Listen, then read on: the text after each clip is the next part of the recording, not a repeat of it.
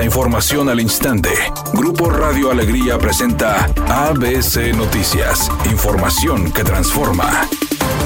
¿Qué tal? Muy buenas tardes, esta es la información. El gobernador Samuel García sostuvo un encuentro con la Asociación Económica de México en Italia, la cual integra 60 empresas pertenecientes a diversos sectores productivos. El mandatario estatal dio a conocer las oportunidades económicas y comerciales que ofrece el Estado a los empresarios italianos, destacando los proyectos estratégicos como la construcción de la carretera 1 Norte, la Gloria Colombia, la Interserrana, el Periférico, así como la aduana Colombia que genera una conexión y potencial entre entre Nuevo León y Texas. También hizo hincapié en el liderazgo de la entidad en inversión extranjera directa y creación de empleos, así como la oferta educativa y el nivel académico de las universidades ubicadas en la entidad.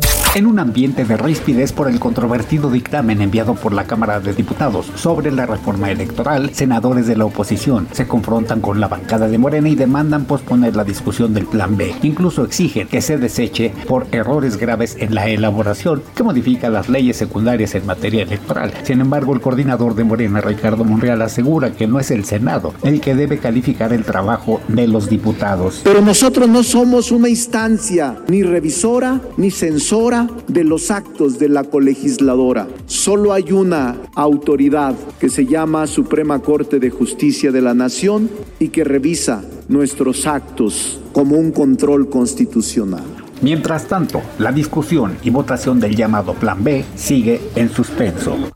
Editorial ABC con Eduardo Garza. En Nuevo León regresó el uso obligado del cubrebocas en cines, teatros, hospitales, tiendas, antros, en todos los lugares públicos. Los casos de COVID-19 van en aumento. La cifra es de 303 casos de la enfermedad en lo que va de diciembre. Se estima que va a haber un repunte a finales de mes. Cuídese, no baje la guardia y acuérdese que el dichoso virus puede ser mortal.